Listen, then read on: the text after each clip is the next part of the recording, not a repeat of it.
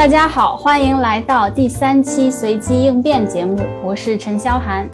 今天的这期节目呢，是我本人期待已久的。我们今天的嘉宾是林凡玉老师，鼓掌欢迎。林老师可以打个招呼。嗨，大家。我觉得我好紧张啊，因为我听说我要被萧寒访问，然后我之前又听了前面两集两位老师的内容，我都惊了，不得了，这简直比做一篇学术论文还要来的复杂。那我等一会到底要说什么呢？嗯，不要紧张，我们随便聊哈。那今天请林老师来呢，主要是想聊，嗯，一个经常被谈论但是常谈常新的话题，就是人才培养。嗯，按照惯例呢，节目最开始要先介绍嘉宾。说来很好笑，我事前让林老师给我一个简介，嗯，结果他只写了一句话，什么话呢？林凡玉老师目前在中国大陆唯一一位具有弯弯腔的博士级行为分析师。我们后来为了验证是不是对的，还专门去 BACB 网站上看了一下，确保我们的陈述是有事实支撑的。我我其实都在笑，说我我回来之后，我还跟我老公讲说，哎，那个我弯弯枪是我体育老师教的嘛，因为现在有一点点还给他，但是还是大家应该还是可以听得出来是有一点弯弯枪的。嗯，对，我觉得不是很重，可能个别的词汇有。嗯嗯，那林老师旅居美国二十多年，之前在宾州匹兹堡的罗伯特莫里斯大学教育系担任副教授，我之前也在匹兹堡，我们是在匹兹堡认识的。啊，有很多次机会一起合作。我们之前在 ABAI 一起做了一个演讲，当时还有张轩老师。嗯，后来林老师到国内工作，现在也快两年了吧？嗯，差不多，差不多到七月份就两年了。嗯，那上周刚刚搬到宁波，现任宁波橄榄树儿童发展中心教学技术总监，以及新成立的教育咨询机构星城学院的院长。啊，先恭喜林老师搬家顺利啊！搬家这个百忙之中还抽时间来录节目，谢谢谢谢。搬家其实挺顺利的，嗯嗯。教学总监这个头衔大家可能都比较熟悉了。那星城学院是在做什么？能不能请林老师借这个机会给我们介绍一下？呃，刚才肖涵说我们要讲一个这个人才培训的一个主题哈，其实星辰学院呃本身要做的一个工作就比较像是这个样子。那我们呃在在整个星辰学院的这个规划里面，就是想说要给机构或者是给呃单位不同的支持系统，那看看他们需要什么样的人才，然后我们可以提供什么样的服务，这是一个呃非常有意思的方向。呃，等一下，我们也可以再讨论一下这这方面的问题，因为有些时候人才培训，并像我们现在人才培训，可能更走向呃很纯机构的，但是其实。呃，人才可以用在不同的方向。当当有不同职能的时候，我们其实是需要给予不同的协助、不同的支持。其实不只是老师培训这一块，可能整个机构它的氛围、它的整个行政系统都需要给到老师足够的支持。我们从这个呃教室的布置到教材的选选择，这些事情其实都是息息相关的。那星辰学院以后就会做这方面的业务，就是帮助呃不同的单位组织去呃从选址到呃到落地，然后到整个培训到后期，老师们怎么样去做他们的呃持续的一些呃进修这些事情呢？我们都能够呃尽可能的就提供提供给单位到一个呃比较好的支持系统，这个就是我们现在打算要做的事情。一条龙服务，嗯，可以这么说吧。这个是唯一一家吧？我还好像没有听说有其他的在做这个工作的。呃，教育咨询方面的服务可能也是有的，但是呃，做这个方面就是特教类的可能还是少的。因为像大家应该都知道，有一些像是做以前啊，以前还没有双减之前，不是有那什么呃英语补习班的那种，那种其实是有教育咨询的哦。嗯嗯嗯，对，我在读的时候，呃，教育咨询机构，我想的就是。给整个一个机构提供，嗯，提供支持。比如说，哎，我们有一些疑难杂症，这个个案的问题行为很严重，不知道怎么处理，他可能他可以去到这种教育咨询机构获取帮助。嗯，但是我没有想到还会帮他们选址、教布置教室这些。对，因为我们有一个很好玩的词，说叫做拎包入住。就你有一个想法来了之后，我们一起去把它呃做一个建设，就是把这个整个架构做出来。那当然呢，呃，它会参考很多之前我们所用过的一些体系，但它的最大的好事其实是说，呃，这样子我们就能够很好的去呃主导这个这个整个方向到底应该要像什么样子，然后能够去配套。我觉得配套，然后做一个完整的体系设计是一个很重要的事情。嗯，这个真的很好，我可以想象应该会有很大的需求。嗯，好，非常好。那说回我们今天的主题啊，人才培养。那林老师是从几年前就开始督导国内的机构老师，呃，能不能聊一聊督导和培训老师具体包含什么内容？呃，我在应该是一六年的时候，我就其实开始做，我们那时候那时候刚开始。有那个呃 BCBA 跟 BCABA 的中文版的考试，所以那个时候呢，我们就开始做一些国内的呃呃教师们的这个督导，然后在督导啊培训这这些方面，其实是呃挺重要的一块。那一般来讲，我们在看到机构的话，我会可能会呃说到它的有几个基本的板块，它有一个很重要的板块，当然是行政。大概就包含像招生啦、聘用啦、管理啦、财务啦，还有甚甚至到什么环境整洁啊、室内布置。我记得那时候之前大家都笑，因为呃之前疫情比较严重的时候，我们那个保洁阿姨就被隔离了。然后当他没有来的这段时间呢，那个机构脏的一塌糊涂。我们每个人都在说，这个是最重要的岗位，请赶紧回来。所以行政运营是一件非常大的、非常重要的事情，它等于是整个提供到给老师的支持。那另外一块的话，就是我们所谓的专业板块哈，专业教学，像是评估啦、课程啦、呃教法啦、家长沟通啦，还有一些专业技术面的方面。那如果我们在说的是督导培训这方面的工作的话，其实呃就是把这两个明显的大块去把它结合在一起，因为事实上这两个板块是没有办法分离的。比如像是说呃呃这个行政方面的薪水配置，它一定会跟教学模式有关系。那比如说是我们的团队教学要怎么样付付薪水，那你如果加课的时候要怎么样付薪水，这个其实会很大的去引导了他们之间彼此的互动。另外呢，室内布置也会跟整个教学课程会很有关系。例如说，你可能主题式的布置，那你就要看看呃这个东西要怎么样设置才能够放到你的课程里面去。还有不同的教室，如果说啊，那你现在现成教室里面有什么你就用什么，那你要怎么样布置它，你这个老师上课的时候才不会手忙脚乱。还有像是呃招生啦、聘用啦，这跟整个中心的人员培训都会非常相关。我想要雇佣谁，我需要他有什么样的专业背景，呃，我要怎么样培养他才能够符合我招生的这个整个取向。所以这两边要怎么对话，其实督导培训是他们中间的核心。呃，一个合格的或者说他能够被赋能的一个督导，他就必须要同时看到这两个方面。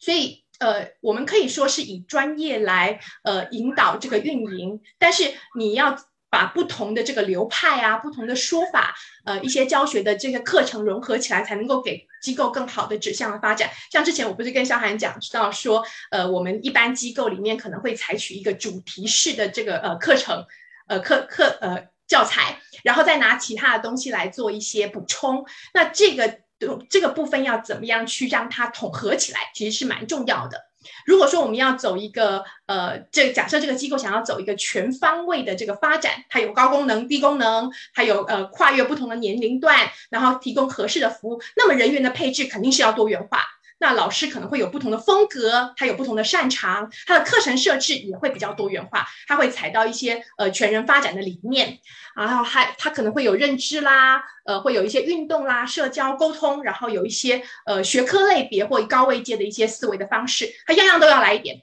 那你样样都要来一点的话，你的培训你就不可能说，哎，那你只教一个。可是你也不可能一体适用，因为一个人就二十四个小时，你不可能每一个老师都是每一门的专业，然后每一个人都是通才。所以在督导培训上面，你就必须要考虑到像这样的现实问题，就是哎，可能我们要帮老师分组，那每个老师有他自己的专门专门项。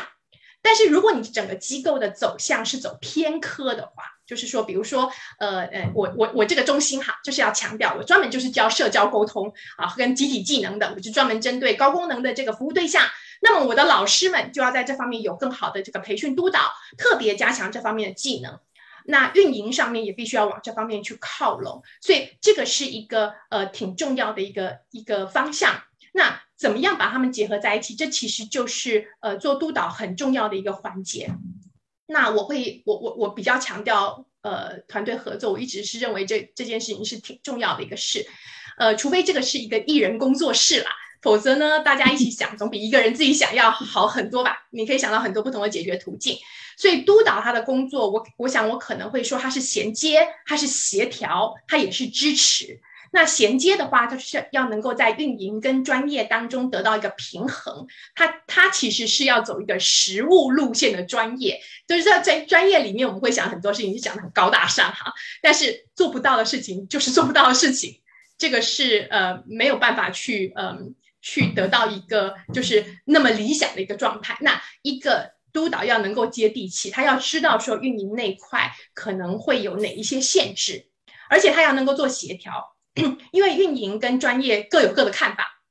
这不是对不对哈？这是角度不一样。那一个总督导要能够去协助两边去进行这样的对话，让这些矛盾跟冲突呢能够成为双方的一个助力，那能够激荡出更多不同的想法来。嗯，例如那个时候，我记得我在督导学生的时候，有一次遇到一个状况，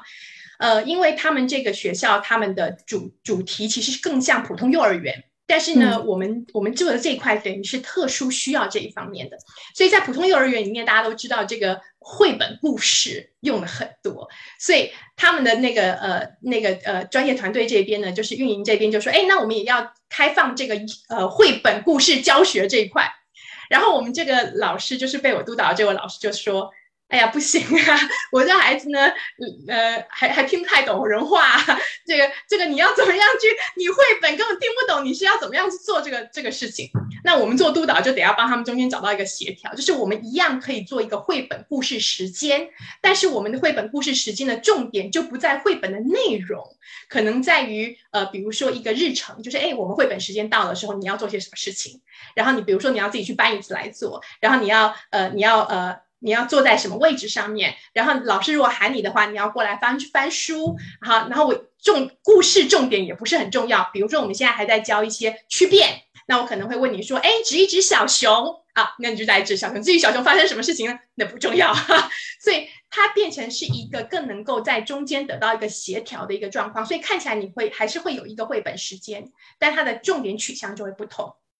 那再者呢，督导要做一些支持的工作哈。那呃呃，说一句大白话哈，机构经营是一件非常非常辛苦的事情。那呃挑挑挑战不足的时候，就是他他对于这个呃。呃，老师们挑战不足的时候，人就比较容易懈怠，然后他就会堕落；但是挑战太大的时候，人就会很焦虑，然后就会放弃。所以督导必须要能够去呃稳住自己，然后要为两边的人员去扛住这样的压力，然后才能给他们一些比较正向支持的环境。所以我我都有一点点怀疑，我督导是不是做得好，有一点点心虚，但是。呃，其实我们可以把督导的工作想得更丰富一点，就是我们在呃各个方面都能够给他们更好的一个知识点。嗯嗯，这里说的督导是不是更多的是他就是驻扎在机构里面，嗯，而不是我们说的这种远程督导，通过其实都是，其实都是，只是如果是驻扎在机构里面的话，你看到的面向就会更多了。例如像是我我们在机构里面的话，我们随时就可以去看课。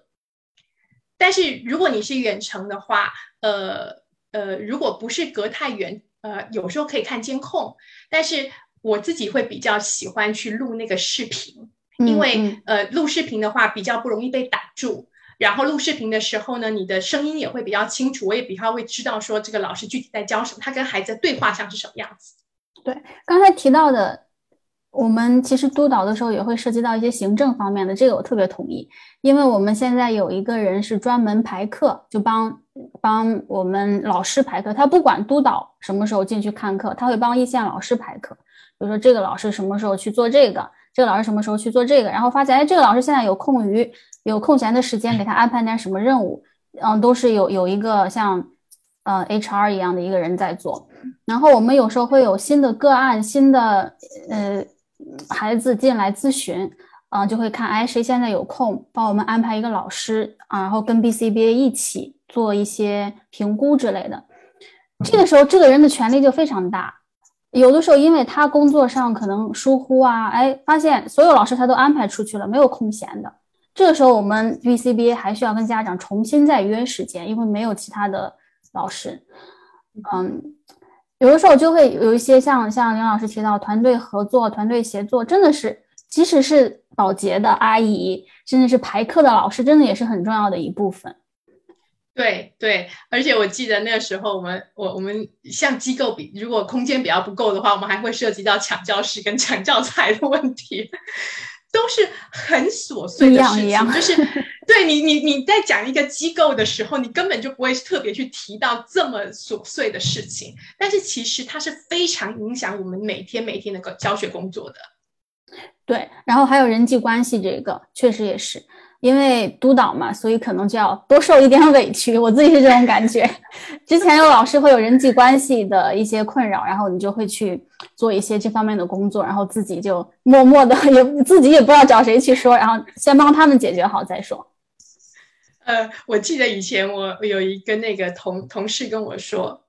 我们做特教老师的人在沟通上面要像一个呃，就是每一个人都有沟通的模式，但是我们会更像一个变色龙。呃，我们要随着对方是什么样子，跟着一块儿改变，这样子才能够真的得到最好，给他们最好的支持，然后才能够得到最有效的沟通。对，确实是这样的。嗯，好，那目前现在比较常见的机构的一些师资培养的流程是什么？呃，通常来说，就是我我听到哈，当然。肯定不是说每个机构都是这样子，但是我会讲说它比较传统派的一些呃培训的模式，呃，一般来讲是主题式的，哈，主题内容是什么不一定，但是通常会有个主题，比如说 ABA 啦，哈，DTT 啦，哈，自然情境教学啊，或者是讲到哦社社交啦、沟通啦、认知啦、学业啦，它会有主题，然后主题派出来之后呢，就会有几位。资深的老师，好，会兼任这个培训老师。然后，哎，你分一个主题，你分到 ABA，你自己去呃看看你要怎么样上课。那呃，这个大督导呢，可能就会拟定某一些课程，或者也是亲自在呃教授某一些课程的内容。那再来呢，后续就会有一些教研的课题，呃，比如像哎 Peak 最近比较红火的哈，我就常常看到有一些后面的那个呃，就是在在继续培训的时候，就这个会常常出现。那它的优点其实是，哎，你啥啥都学到，你其实，呃呃，应该是算是相当全面性的一个一个培训哈。那也还能够蛮跟得上这个前沿的研究。但它的缺点是什么呢？一学就会，一做就废哈。因为它的关键点在于，通常来讲，这些内容，嗯，因为我们是主题式的教学，所以他们彼此之间呢，呃呃。彼彼此之间的关联性可能没有那么强，我不是说他们会互相矛盾哈，但他们少了一条主线，把他们整个议题通通串起来，以至于我每一个单元是分开学习的，所以有些人就会学了前面，哎，忘了后面，学了后面又忘了前面，他没有一种累加式的学习方式。那而且这种模式呢，目前我看到的蛮多都像是，呃，我们一般在高校里面。呃，上课的那种模式哈，是你会先教理论，然后再教实操，这样的模式其实非常的符合伦理哈，就是我们会先知道了，然后才能够去做。但是呢，当你理论的比重太高的时候，老师就学到很多，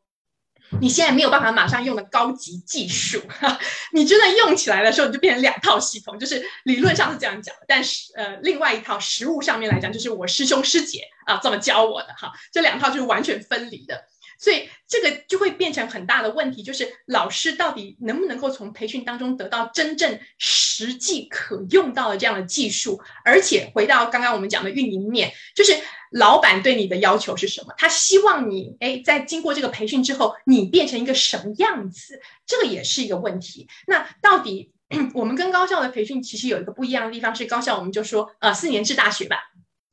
那你是不是有四年的时间去慢慢的累积这样的底蕴？但一般来说，我们在机构的时候，他不可能以年为单位来等待这个老师变成熟，所以这里是不是真的合适这样的一个系统，我们就得打一个比较大的问号。所以光是在讲到这个岗前培训体系本身就是一个比较大的问题，嗯。既然那个前面两位老师在萧寒访问的时候都要讲的比较学术一点哈，所以我我这里也觉得我应该要稍微的学术一点，给一一有分类这种状况做说到做不同元素的分析，听起来就比较比较学术一点哈。所以那我 我也讲的比较学术一点哈。那呃，我们就说几个不同元素来分析好了。首先我们来看一下老师的经历哈。那呃，跟这个呃老师的入门其实有比较大的关系。如果我现在我这个机构，他呃聘雇的老师本身就是经历比较少的，一般就是说应届毕业生，然后他们可能呃是特教啦、康复相关的专业，但是他们可能就是没有任何的呃生活经验，这种是属于小白老师。那通常他们的培训时间其实就会比较长一点。那还有另外一组老师，就是有一定专业的这种老师，他可能是其他专业的，他可能是其他的经历转岗过来的。比如我们最常见到就是，呃，你本来是一个呃幼儿教育的老师，做幼儿园的老师，然后转岗到幼儿特殊教育，这是非常非常常见的。那他通常会在其他的机构做过一定的实践，这样的老师呢，他跟老孩子之间的互动性会比较强，但是当然他们就会比较良莠不齐，因为你你不太清楚他前面的经历是什么。那不管你是选择哪一个，我们通常呢会可以给他做培训。比较好的状况其实是能够去回应到他们的需求。比如说，如果我没有什么经验的老师，我可能就会在呃在经验上面帮他去做积累。那我有比较多经验的老师，我可能要做一下评估，看看他到底现在缺哪一块，我缺哪一块就补哪一块。可是通常的系统是打成齐头视频的，就是我其实并没有管你到底是一个什么背景，但嗯，就是提供给你这样的一个服务。所以我们可以呃就几个方面来看哈，呃比如说培训，呃培训的时长一般来讲，我听过的从零到三个月都有哈，零就是零是怎么回事？零就是我今天雇佣你来，你说啊明天来，明天来你就哎你上吧，你行你上吧，对对对对，所以这个是这个是。短的哈，那长的这种其实也蛮多，长的其实蛮常见的，就是从呃两周一直到一路到三个月都有。嗯，那这种呢，我给它取个名字，叫做呃携子之手与子偕老的这种类型，可以一起走到很久很久很久的这样的一个时间哈。它的优点是说，它通常带着一个老师养成计划，它很符合这个机构的需求，所以通常这个会比较适合小白老师。但它缺点是它的时间会很长。所以他会吃掉机构很多很多的资源，但它结果的话呢？因为其实你哪怕你是三个月，你经验还是不足的，所以在实际的教学的泛化上面，你真正在上岗的时候，很多时候我听到这个词叫做天赋。哎，我不知道小海有没有听过这个，就是没有，就是 呃，有些人会讲说这个这个老师很有天赋，很有悟性，然后呢，呃，他他他就是能够做得非常的好。那有一些老师呢，就是悟性不足，所以他可能经过这三个月培训之后，还是没有办法很好的去呃操作这些这这些技术。可是我就在想一个事情，我们是做行为分析的耶，哎，我们可以讲悟性这种事情吗？就你如果光靠对方的天分，那我们真的不要吃这一行饭哈。所以我们还是得要想想看，说那当对于经验不足的老师后，我们可以怎么样去帮助他们去把我们我们的经验。整理好之后再给他们，而不是让他们从零开始去积累他们的经验。所以这个其实是我们在支持上面给到很重要的一个部分。还有另外一款就是不在乎天长地久，只在乎曾经拥有型的哈，这种就是属于速战速决、短期的那种速成班。它的优点当然是说，呃，很多学习可以简化，因因为有一些内容已经学过，你就不用再学了。它的缺点是说。万一你是学的不对呢？就之前在前一个机构或之前的这个专业学错了，那你现在要呃把那个东西呃抹掉，然后重新再学，其实他的他的这个时间会更长。那结果就是常常老师会给自己很大压力，特别是如果遇到了老师是一个资深的老师，他就会想说：我都一个资深老师，我怎么还能跟小白老师一样呢？所以他的培训相对来讲其实是有一点困难的。那对于这样的培训呢，我其实比较常听到的这个呃呃字是可是，哎，可是我们以前是怎么上的？可是我们以前不是这样教的哈。有有有有有。所以这个培训人员他本身要很强大，他经验要非常丰富，他思路要非常清楚，他才能够压得住这些问题。所以这个就是我们一般在面对不同的嗯培训的人员的时候所遇到的一些问题哈。我就分成两两块，一块叫做百货公司型，一块叫精品店型哈。百货公司型呢，就是大凡你想到的什么都是来上一点哈，从什么 ABA 的基础理论呐，各个科目的类别啊，各种培训工具啊，只有你想不到，没有他们不能教的哈。这当然优点也是这种一条龙服务，什么什么啥啥都有。但它缺点呢？它太多太杂，最后老是出现选择困难，然后呢就会跟实际上面的教学脱轨。所以这个问题其实是出在于机构到底想要什么样的老师？你绝对不可能要一个超人老师，你一定会有一个机构的基本方向，这个方向应该是要吻合这个上岗培训的。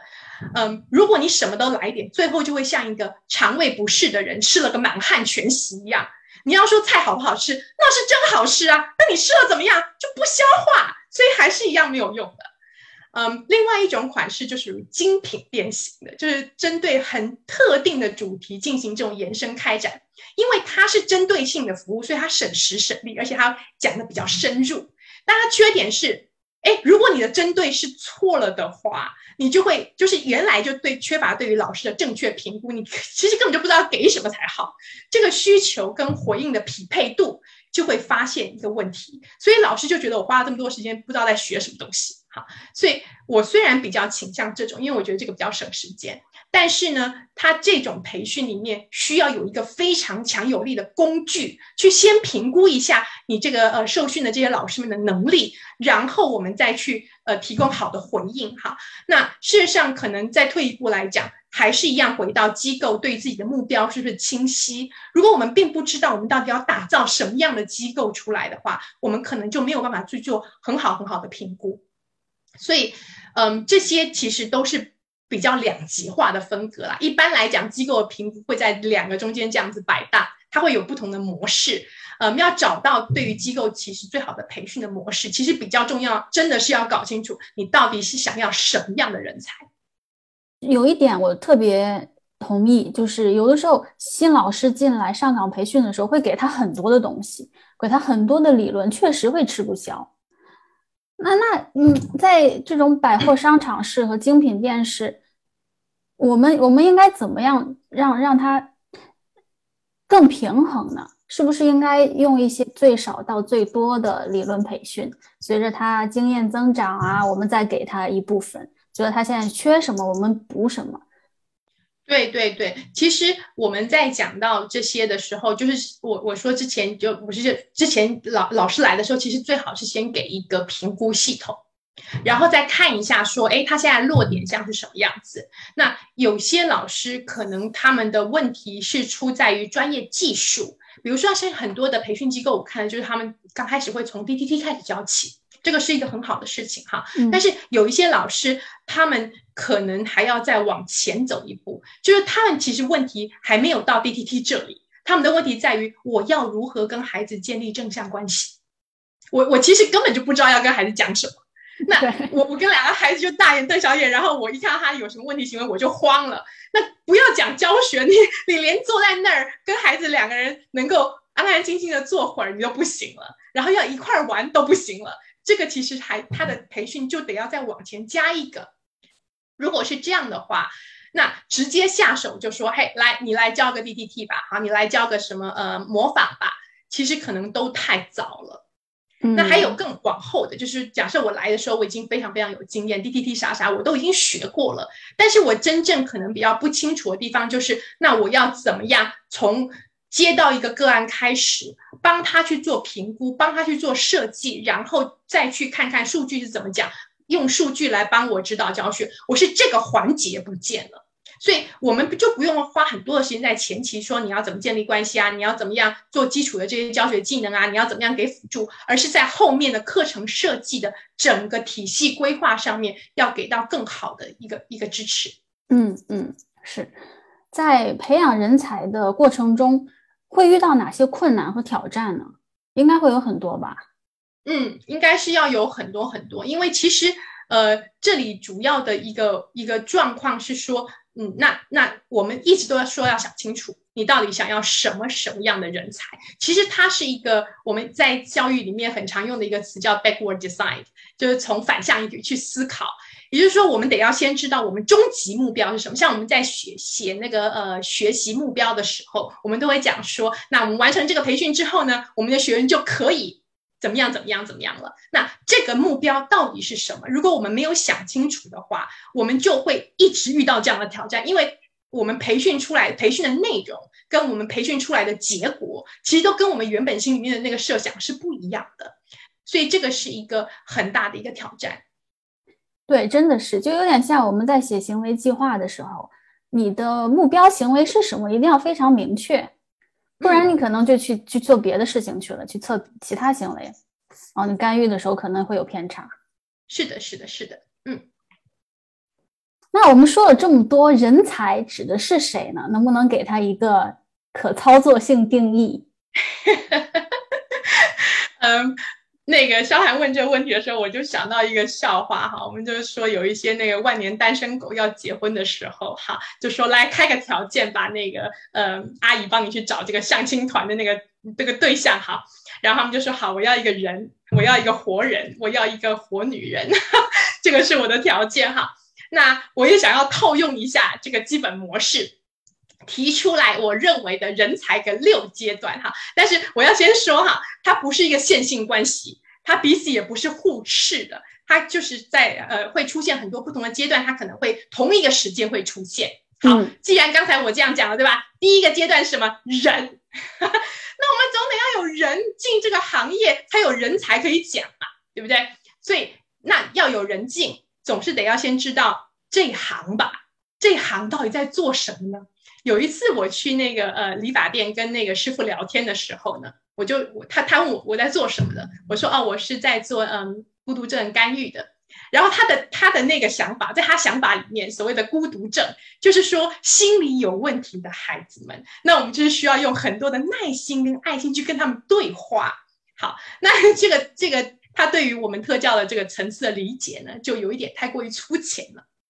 所以。嗯，如果说老师他是代表了这个行业的形象，那我们要对外去展现我们的工作，我们能不能用非常简单的语言去描述我们的工作到底在做什么，让别人至少有一个基本的概念？呃，有一个练习，其实我我也也蛮鼓励大家试一试哈。有一次我们去那个 A B A I 的会议完了报告回来之后呢，那个有一个群。群里面呢，就问大家说：“哎，那你在 ADI 报告了什么？就是如果你要跟一个小朋友解释你到底在做什么，可是你不能说你自己是个老师哈，你也不能说你是个研究人员哈，那你到底要讲什么？”然后我就一直在想，我会说什么？呃，那时候我报告的内容是，呃，那个时候我们，我跟小海一块儿报告嘛哈，那时候在讲到这个家长培训。然后那时候我我写的是我要帮助爸妈获得秒懂小朋友心的超能力，这个就是一个很简单的话。那所以想到特教，我也会想这么说，呃，我可能会这么说，呃，我会帮助有超能力的小朋友伪装，让大家都发现不了他的神秘力量。好，所以到底要怎么样去把我们的行业讲清楚，其实是非常重要的人才第一个阶段。然后第二个阶段，我们刚刚讲到人，现在要讲到活人。好，这里真的是讲活人哈，就是真的人哈，活生生的人哈。嗯，这个问题比较出现在呃持证的问题上面，就是他不能只是挂牌就算了。这个人要能够上岗啊，要能够进入这个行业，要能够去帮助我们的家庭跟孩子。所以，我我记得那时候我们我们其实一直都会在算说啊，那我们现在中国有多少个 BCBA，有多少个 BCABA，有多少个 RBT？这个问题其实显得有一点点太广泛了，因为有证不表示这个人在业内服务啊。那反过来也是一样的道理，所以我们要的就是活人。好，那那。这个问题其实涉及到另外一个很有趣的事情：你有证，你为什么不服务呢？我们我们先刨开说，有些行为分析师他本身可能专业不是教育哈，所以他可能本来就在其他的呃领域里面服务哈，但这个比率其实是比较少的。那会从从事特教专业的这个行为分析师，他为什么会离开特教呢？这是跟其实跟机构提供什么样的支持还是息息相关的哦。如果说机构给到老师的薪水是不够活的。他的整个工作环境的氛围，嗯，跟他进修的这个机会，他都不够好。那说到底，就是我们要的活人，是我们得要支持他们到一种程度，是他们可以认为说，哎，这个是个好工作耶，我愿意继续留在这个行业里面。这个是我们讲到的第二个活人。好，再来大活人，要能够来，要能够想来，那他呢还要有激情啊，你要能够持续下来啊。因为我们之前在做研究的时候就发现，特教老师前五年是最难熬的。如果你这五年能够撑下来的话，你就能够留在这个特教界了。要是撑不下来，而且很多人都是撑不下来的哈。所以活着不是唯一的目标，要好好的活着，要怎么样活得热情奔放，才是我们要的大活人。那机构其实大家都讲情怀哈，但是光说不练就白搭啦。我们都知道呢，行为的原则是需要有强化的，没有强化是很难持续的下去。所以不管说你这个强化是呃很密集的还是很松散，但是时不时就要强化一下这些充满热情的行为。那而且这个强化得要是真强化，不能是我们以为的强化哈。例如说有一些呃机构嗯说哎，那我来这个呃打卡考勤考核，把一个人抓住，让他能够持续来上班。但他来上班是为了拿薪水，还是真的是充满了热情？这个其实是机构需要考虑的一个点。好，终于进入了专业的大活人。好，我们有人有活人有大活人，然后进入专业了哈。那前面都是入门，不管是哪一个行业，其实我们都需要有这样的预备来提升老师的专业能力。但是有没有发现，我们之前讲到，一般做培训的前提，其实都是从专业大活人这一集开始的。就是我们其实假设他们已经是一个人，是个活人，是个大活人，然后我们就已经开始进入专业培训。可是其实这个不见得是这样，因为很多时候我们面对的这些呃被培训的老师，他们本身不是大活人。我们要怎么样让他们变成一个专业的大活人？我们所提供的这个内容，如果呃，是他本身就是大活人的话，那很好，会跟他的这个呃操作的这个日后的工作息息相关。但他如果不是大活人的话，那我们在专业的培训过程当中，就得要多一点的呃施力去启动他们的兴趣，让他一方面变能够变得专业，一方面还能变变成一个专业的大活人。那这个专业呢，还要跟着他的职务去走。那职务不同的话，你就会跟着变化。比如像是我们有幼儿园、中学、小学。然后不同的年纪、不同的学门、不同的领域，我们需要点就会不一样。那机构支持也是这个样子，不要盲目的去追求一个证照啊，就有点像是你在打卡一个网红名胜哈。你去的网红店越多，难道你就真的表示你能够行万里路、见多识广吗？这个未必哈。所以打卡越多，只是表示你的花钱越多，你越鼓励这个持证老师去呃跳槽嘛，去别的更有潜力的机构去发展哈。那当然，我是不不反对这个流动性，但这不见得是一个好事，因为经验积累需要稳定性来带出来。所以你要训练一个专业大活人的话，机构得要知道，那我要我要什么样的专业，而且它的目标所在。好，进入第五个，专业而且还要有人文关怀的大活人。哈，那大家都知道，专家是训练有素的狗，为什么我们老这么说？因为在专业的前面，我们就会忘记，其实很多时候我们所做的决定，真正受到影响的不是我们，是我们的服务对象。我们在专业的面前，就难道就以为我们是全知全能的吗？其实人文关怀就是在科学面前表示出谦卑，他要能够承认我们有很多不知道的事情。那人文关怀也是尊重人，理解到每一个人，不管他有没有特殊需要，他都有他自己决定他自己事情的。这个能力，所以我们要所要做的事情是，呃，帮助我们的孩子、我们的家庭有选择权，而不是帮他们去做这样的选择。但是我说的这种选择，其实并不是说像什么，呃，选选课时啦，哈，然后选哪一位老师啦，哈，或者是说选课程内容是什么，这些其实是专业的哦。这个专业的部分其实是老师需要给很多的引导的。真正的人文关怀，其实要体现在呃机构的支持上。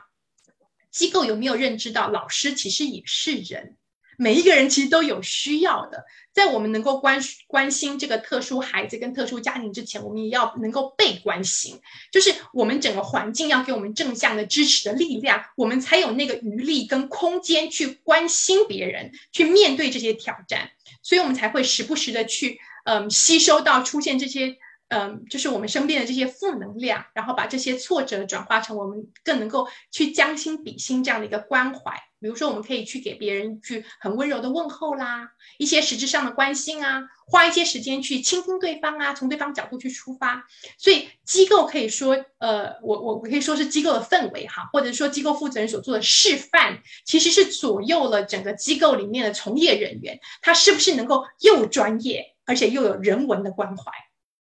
好，那我刚才讲了五个阶段。我自己觉得啊，我已经融会古今中外的这个 所有的东西，因为还有一级的创建，所以我就觉得嗯，应该已经到这儿了。然后我就跟我先讲，然后我先跟我讲，哎，你少一个，我少一个哈，我还真少一个，叫做人见人爱的专业，而且又有人文关怀的大活人哈。为什么会讲到人见人爱？当然不是说所有的人都会喜欢我们，但是能够让别人喜欢，其实是一个非常重要的一个目标。我记得我我有。看到好几篇文献里面有特别讲到，说我们行为分析师很讨人厌。每一次是我前两天刚刚我没有去听啊，看到有一个讲座是个英文的，它的题目就是为什么你的 RBT 很讨厌你？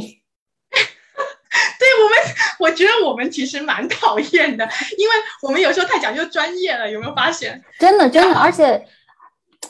怎么说，我们会需要给他一些建设性的反馈。嗯，这个在别人接受起来可能会真的觉得我们很讨厌啊！你每次一进来就要指指点点的，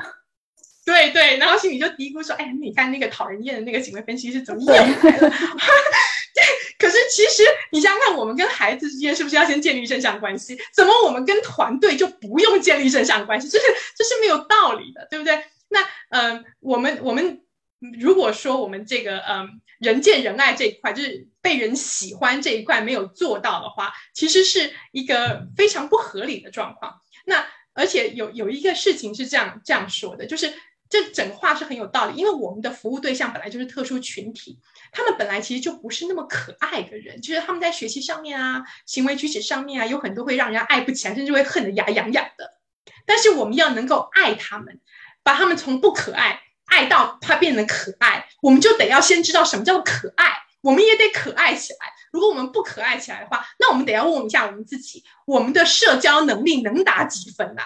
如果我们自己的社交技能都不行的话，我们怎么去教他们？所以。嗯，很多事情，当然我们的社交能力这里讲的不是那种什么主动打招呼啊、持续对话这种很基础的技能哈。我们要讲到的是解决问题啦、解决冲突啊、有效沟通啊，这些都不限于本专业这样的能力，算是我们一生都要去学习跟经历的事情。怎么样让别人有一个非常亲和、非常好相处的这样的一个印象？其实对于团队合作来说，对于我们的服务对象来讲都是非常非常重要的。所以我还是觉得这个人见人爱是一件非常重要的事情。嗯嗯，就如何培养软技能，就在你专业以外，嗯，你可能也有人文关怀，但是你你你更多的这些软技能能不能得到机会培养？对对，就一站出去，别人就会觉得说啊，那我相信你。嗯，对对对，这个确实很重要。嗯，但是我在这个这六阶段，我觉得真的是前无古人，可能后无来者。我觉得注册一下我们的专利是吗？是是，而且可以写成一篇 paper 了，就是我我培养 ABA 机构老师的六个阶段，发表一个学术论文之类的。哎，我们哪一天来写一下？看看这真的很有意思。嗯，我在听的时候，我就在想。会有机构做到这么细致吗？就感觉听起来很像是一个个性化的人才培养，针对每个老师他不同的需求，我给你提供你你想要的，我给你提供适合你的强化物。嗯，我觉得大机构实施起来会不会他他不会顾及到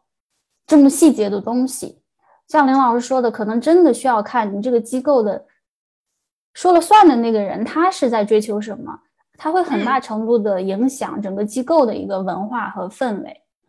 对对对对，嗯，我应该要这么说吧。我刚刚讲的这六个阶段，应该是属于行业的人才。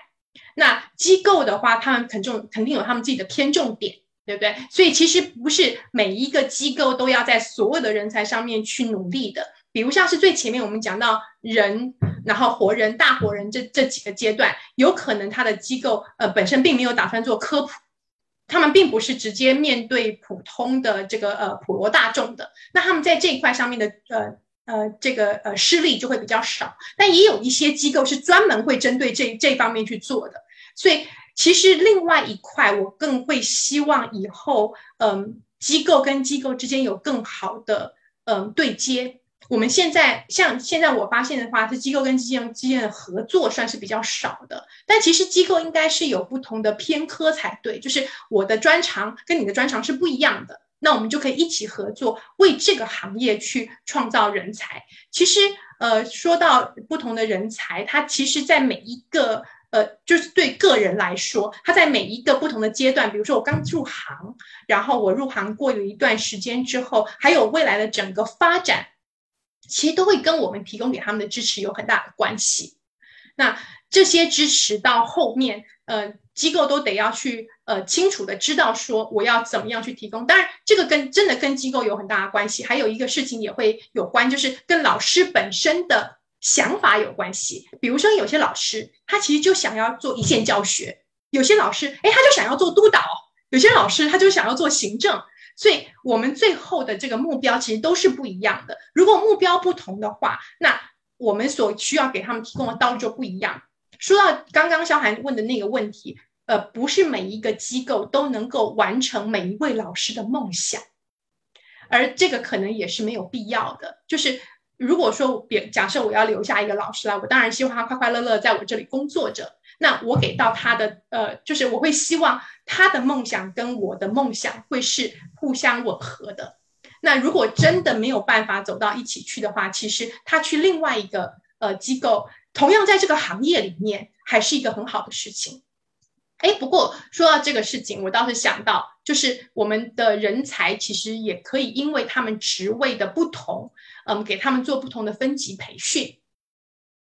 在做呃这个分级的培训的过程当中，其实还是可以去呃像我刚刚讲的不同的面向，给他们不同的内容。你要全部一口气把所有东西通通都丢给他们，就像刚刚讲的一样，百货公司又来了，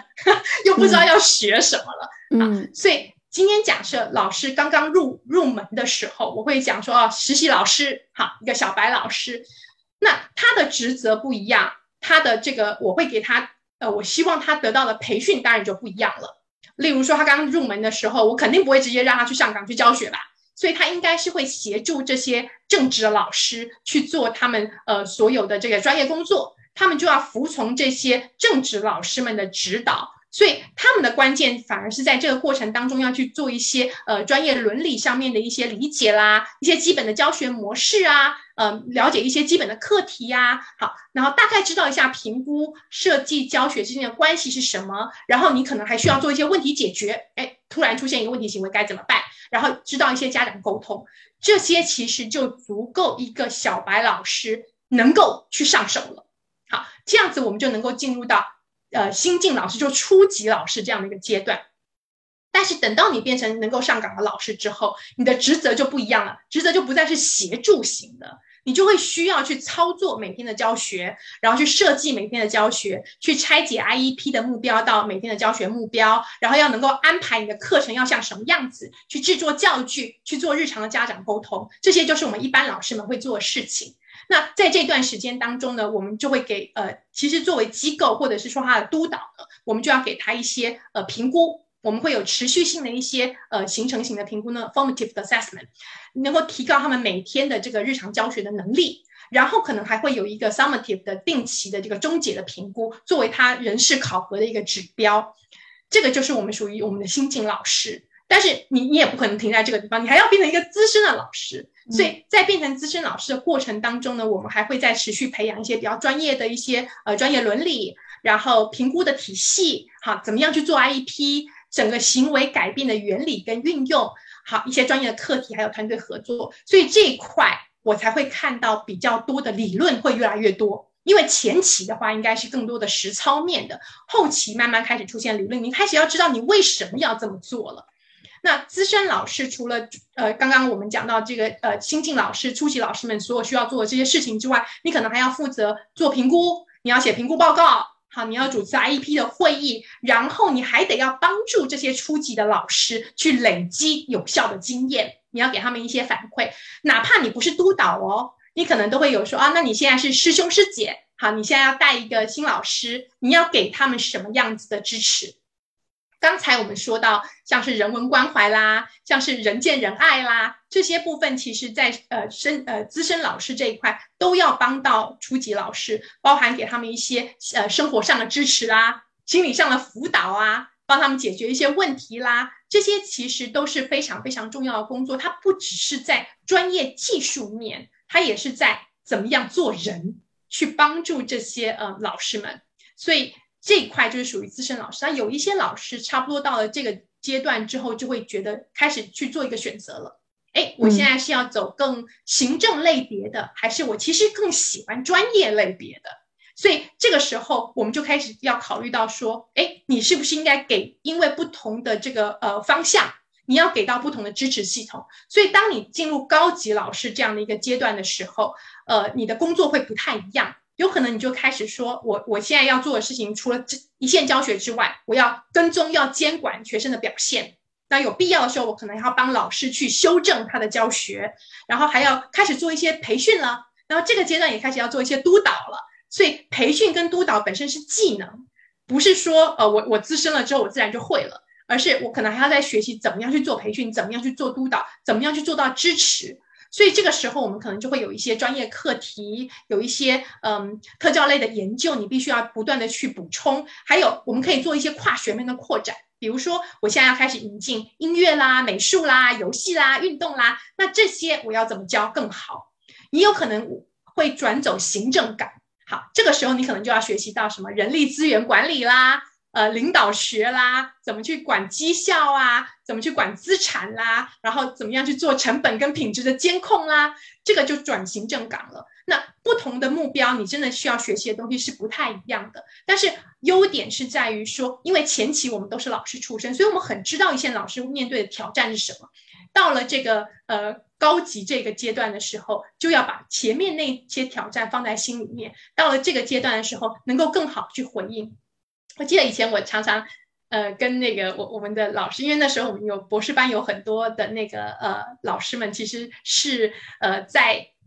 呃政府机关啦，哈，在学校里面占的那个职位是很高的哈。然后我有一次就跟他们讲说，你们将来去选举，或者是说你们爬到更高位的时候，你们可以成为那种可以。呃，制定政策的那些人的时候，千万不要忘记我们，千万不要忘记我们一线老师们经历的挑战哈。所以你坐到那个位置上的时候，你要想到说，哎，那我们这些老师们遇到什么样的困难，你要给我们足够的支持，足够的资源。我觉得这其实还是非常非常重要的一件事情。就就说我吧，我现在当到督导了，那我也要考虑到说，那我要怎么样再去支持下一个呃层级的老师继续往上走。所以我们会说。那长江后浪推前浪，其实这个事情应该是非常被乐观其成的，因为行业就是必须要有不断的新血，然后不断的往前走。林老师现在是第几阶段了？呃，我我不敢讲。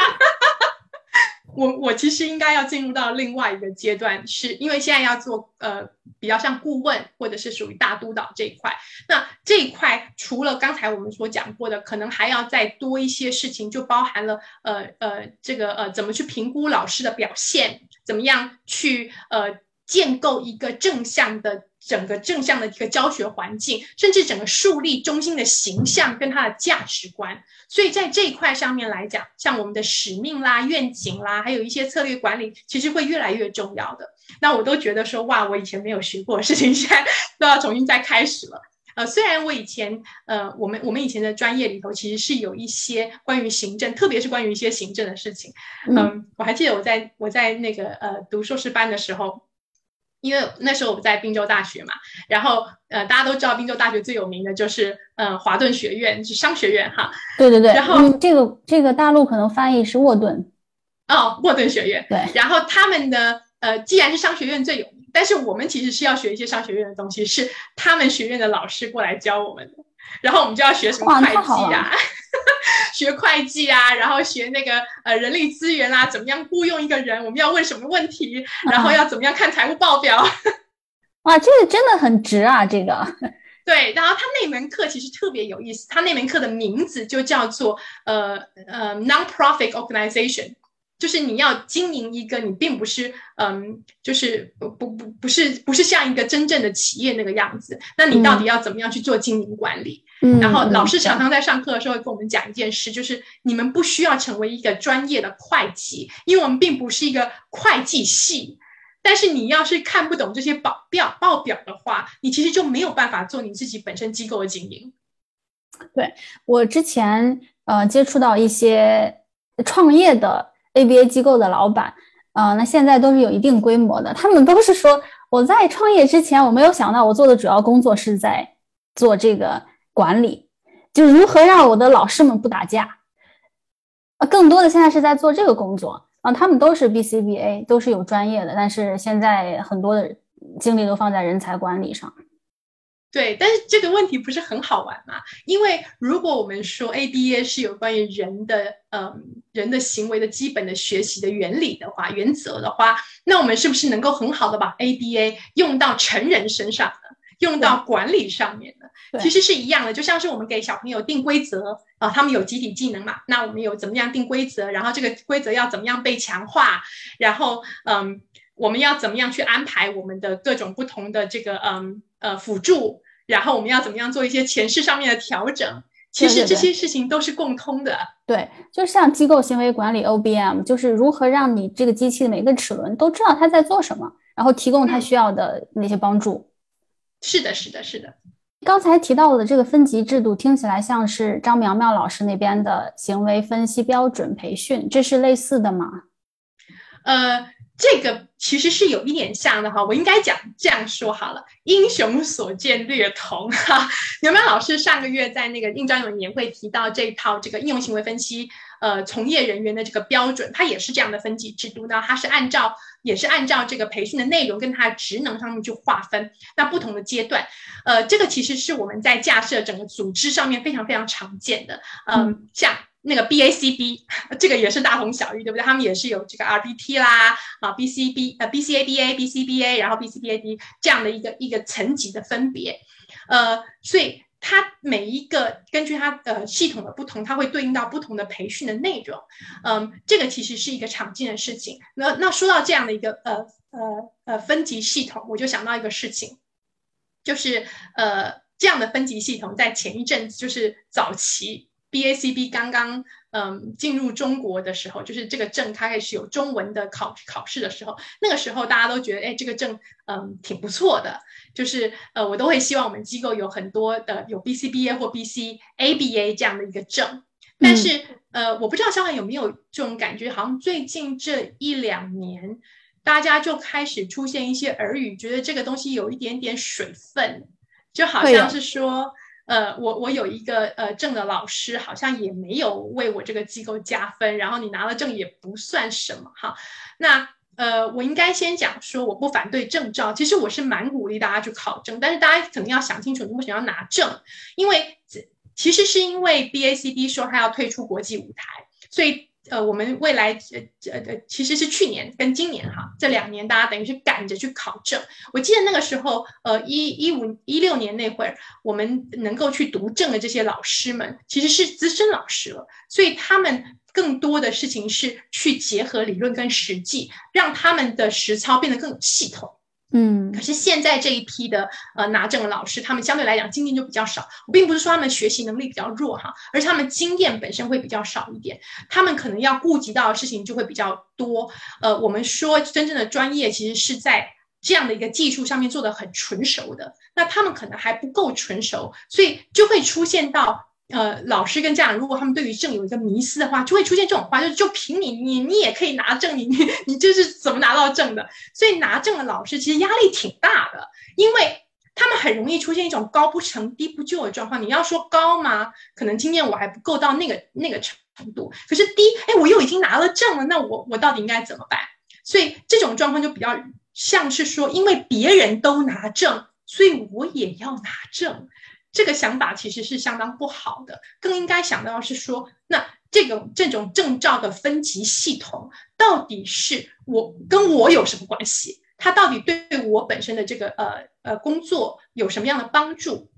那说到这个事情，我顺便偷偷广告一下，我我最近很很快可能就会开始做一个嗯新的国际认证系统的一个一个嗯代理。那呃这个这个组织叫做 IBAO，嗯 International Be 呃 Behavior Analyst Organization，就是国际行为分析呃组织。那这个组织其实成立的呃非常的呃。呃，非常的晚近哈，这个在二零一九年十二月三十号，肖涵这么记得哈，这个时候 B A C B B A C B 刚说我不办了，然后他出来了，对对对对对，就是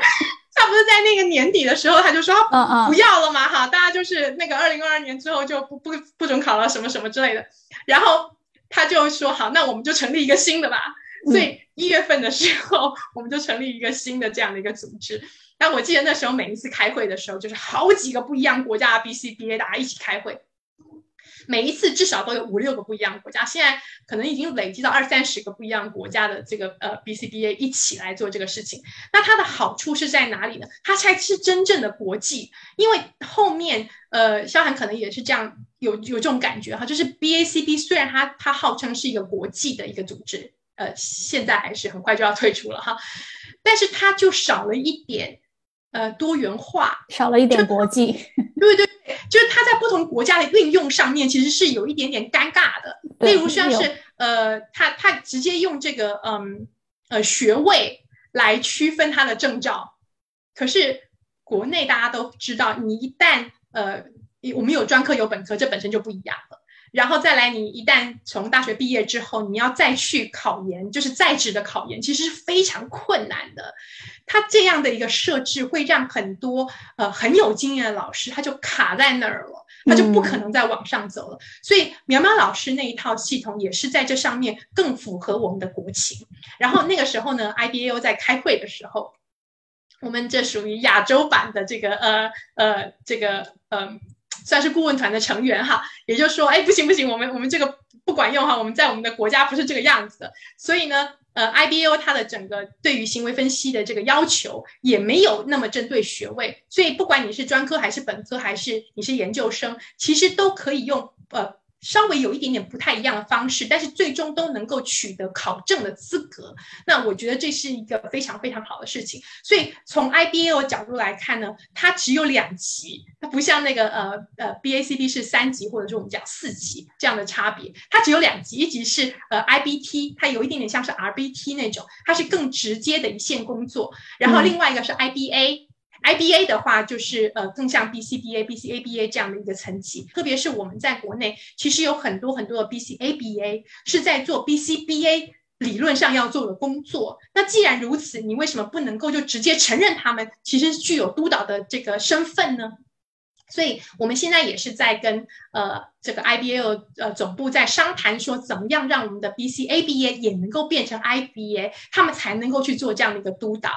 那这个过程当中，其实也非常非常强调说，呃我们在不同的职责上面，其实应该是会有不同的训练的。例如说，我其实很惊讶那时候看到，因为我我们是属于 IBA 这一块，然后另外有一个 IBT 的这个呃 committee，他们负责去做 IBT 的一些呃要求的内容。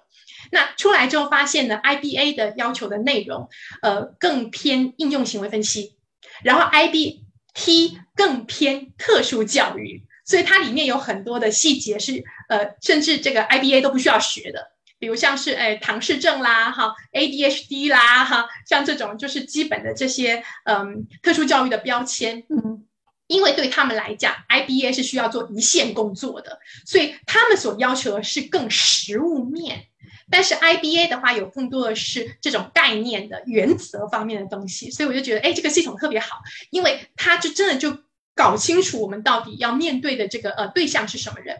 然后呃也特别再说一下，就是呃那个 BACB 在去年。年底，呃，其实应该去年后半年的时候，不是就有很多第四版的学员要去考证了嘛？那不知道为什么，就是 BACB 有很多就把人家打回票了，所以让第四版的学员呢，他来不及去报名了，所以后来就没没法考。所以我们现在也在跟呃 IBAO 总部商量说，哎，那就可以让这个嗯呃。呃，这些学员们就是已经完成所有的要求的学员们，也可以直接去考 IBA，这样你之前的这些学习就不会浪费了。这个什么时候能在国内推广？呃，我们现在已经开始在商量商量了，所以呃，我希望很快，希望呃最近几个月能够开始让它运行起来。嗯嗯，好，这个听起来很不错。嗯，那我们聊了这么多人才培养的一些话题，怎么样做，怎么样培养？那不得不聊到一个比较沉痛的话题，就是教师流失，嗯，教师离职。据我观察，在美国的机构。嗯，老师平均会待一年的时间就会离职。那由于各种各样的原因，大概会有百分之三十到四十会工作七到八个月，然后就会走。嗯，国内可能情况也差不多。嗯嗯嗯，那那我们花了这么多精力去培训这些老师，他为什么会有这样一个高的离职率？有什么样的原因呢？嗯。我其实也想问一下肖涵这个问题啊，等一下我也分享一下我自己的，就是呃，对于一个工作，你为什么会决定要留下来？为为什么不走？就他到底有什么吸引你的地方？对，因为让让我想到一点，就是我们之前老板之前搞了一个什么系统呢？就是每次有呃老师要离职，我们就要去访谈他，叫 exit interview。就可能很多单位不一定是 ABA 机构都在做的，就是问你为什么会走，然后你有你有没有什么意见建议？然后他又搞了一个 stay interview，就是你为什么会留下？就还没等你走呢，我们就要去去访谈你，什么东西吸引你？嗯，为什么会留下？第一，找工作很麻烦，然后你就要写各种东西，你还要找各种推荐人，而且每次换都是那几个推荐人，实在是不好意思再找他们了。嗯，为什么会留下？如果没有特别需要让我走的一些一些点，可能是老板意见、老板的价值观跟我差别太大，或者会有很很不好的人际关系啊，嗯，那我可能就不会想到要离开。我觉得，如果我我选择离职，可能就是需要搬家，一些类似的这种客观原因，或者是这个地方实在是给不了我想要的。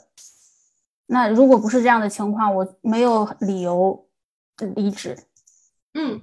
是的，是的，嗯，其实大家应该都会比较倾向于呃喜静不喜动。就如果你能够留得下来的话，其实应该还是会留下来的。但是会会让一个人离开，嗯，我我我想到，因为我之前也换过三个工作了，所以我就在想到，哎，那我为什么会离开那个地方？而且我每一次离开都是很大的搬家。就是如果说要搬家，我还不在同一个城市里面找别的工作，我是就真的涉及到很大很大的这种搬家跟变动。那到底为什么会离开呢？我记得我其中一个工作，它它其实真的是让我把 ABA 用到督导培训上面，所以我其实还对于这个工作上面来讲是学习很大的。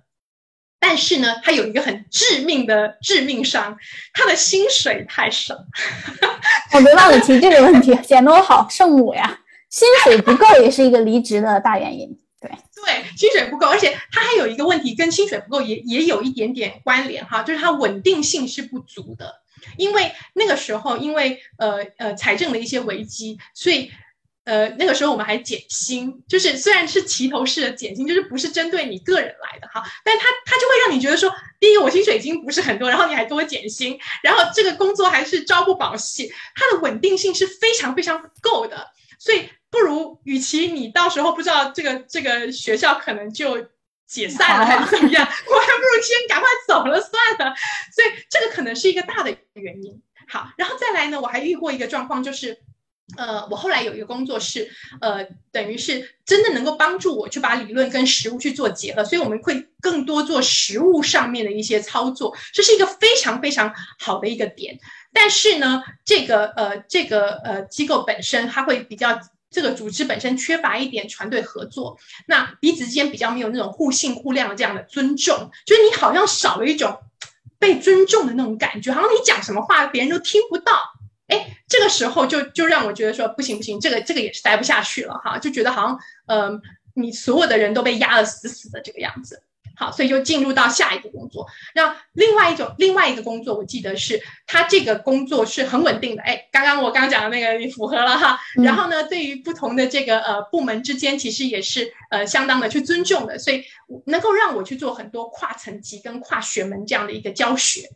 但是它本身趋于保守，它挑战性不足，所以在自我实现这一块就好像又缺了点什么。所以呃，我我一边在想这个问题的时候，我就一边想到说。哎，那我们的这个东西是不是蛮符合那个马斯洛那种 那种呃不同的层级哈？就是你总是得要先温饱啊，要稳定，要安全，然后你就会进入到哎社会层面、尊重层面，然后最后你要达到一个自我实践。那呃，现在我们在工作里面很常讲到的一个词叫做幸福感。就是说我是不是在这个地方能够感觉到稳定，感觉到很幸福，然后我可以过得很快乐。这个其实是为什么他们会留下来一个很重要原因。虽然每个人幸福感来自的地方不太一样，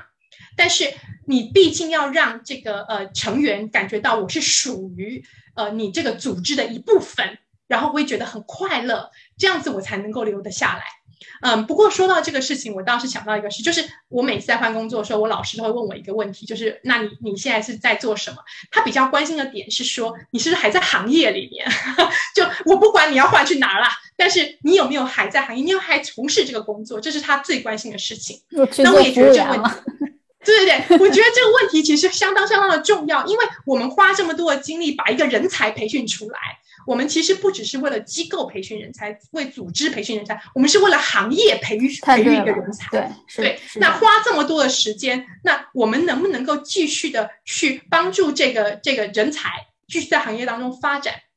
也就是说，我们不断在给人创造这样的舞台，创造这样的机会。嗯，我我其实来来呃国内之后，我比较常听到这句话哈，其实它是一个很讽刺的话，叫做“你行你上啊”。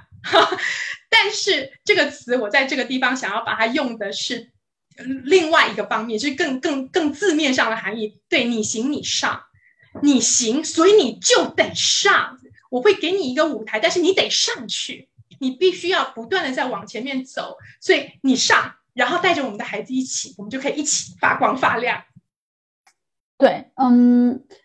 有有的有的老板可能说，哎呀，我不敢花。花大力气去培训老师，我投入很多精力，那他走了，我这不打水漂了吗？对吧？可能我在我在我在去教老师的时候会有所保留，嗯，但是转念一想，其实你培培养出来这个老师，他走了，他去服务更多孩子了，他可能去服务另一个地区的一个孩子了，他对我们整个行业的发展，对这些自闭症的群体还是有好处的。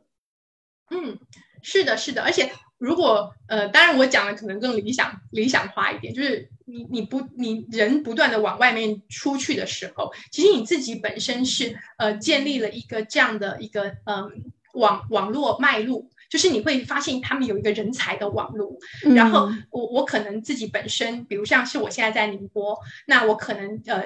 呃重心就是在宁波，但是如果说这个人是在比如说呃那个安安徽。好，或者说在呃广东，好，或者说我说在台湾，哈，在不同的地方，他们开始去去在不同的地方有经营的时候，我们以后是不是个有更多不同的合作机会？因为每个地方的风土人情肯定是不一样的，所以他们也会做他们不同的调整。当我们再去做这样的合作关系的时候，其实有更多事情是我们值得借鉴的。对对对，确实是，我觉得这个很像是一个。曾经做过大学教授的人讲出来的话，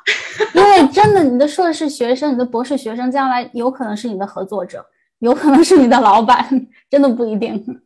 对对，我特别特别喜欢以前我们在呃，我我们那时候的博士班，其实并不是虽然在教育教育系底下，但它本身其实并不是属于一个教育的专业，它就是属于一个呃领导学的专业。然后我们呃。全班的学生里面就会有很多的人不是教育界出生的哦，可能是医疗界出生的，呃，有康复师，然后还有一些真的就是企业出来的。当大家有不同对话的时候，你就会发现，原来不同专业的人的角度是完全不一样的。这其实给我们很多很多新的启发。不管我们是做呃，就是属于中小学这种教育的，或者是我们做高校教育的，我们其实都会相对来讲比较狭隘一点。就觉得这是教育嘛，哈！但当你出现新血、出现新的激发的时候，那个整个格局都是完全不同的。嗯，对，我们可能真的需要多。多往外走一走，看一下其他的行业在做什么，嗯，多吸收一些新鲜的一些信息。